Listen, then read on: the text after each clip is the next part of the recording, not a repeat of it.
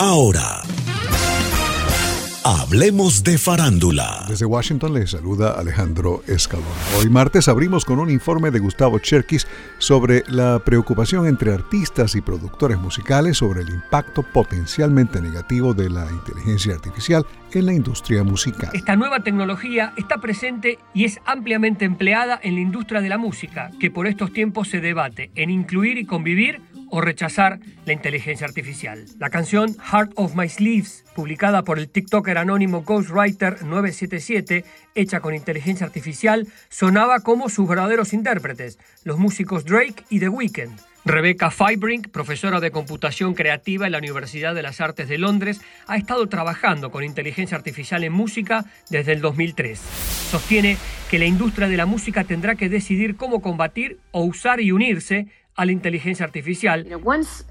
Una vez que una computadora comprende los patrones que subyacen a la voz original, no necesita necesariamente una gran cantidad de datos de The Weeknd para generar los sonidos que suenan exactamente como él.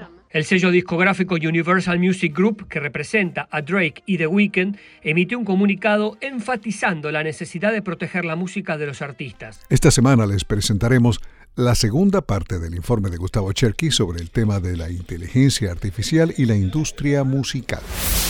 Entre tanto, HBO y Max estrenaron el lunes la película biográfica Reality en la que Sidney Sweeney de Euphoria y The White Lotus interpreta a la excontratista de la Agencia de Seguridad Nacional de Estados Unidos, Reality Winner, quien fue acusada de filtrar documentos secretos en relación a la interferencia rusa en las elecciones presidenciales de 2016. La película en sí se basa en un diálogo real que tuvo lugar entre Reality Winner y los agentes del FBI que en 2017 se presentaron en su casa para someterla a un interrogatorio. Se trata del primer filme que dirige Tina Satter y ha recibido, por cierto, excelentes críticas desde que debutó en el Festival de Cine de Berlín. También pasado mañana jueves, primero del mes, comienza en The Criterion Channel una nueva serie enfocada en el método de actuación. La serie incluye conversaciones sobre el tema de la actuación con Ethan Hawke y Vincent D'Onofrio y actuaciones de Sidney Poitier, Montgomery Clift, Marilyn Monroe y Marlon Brando.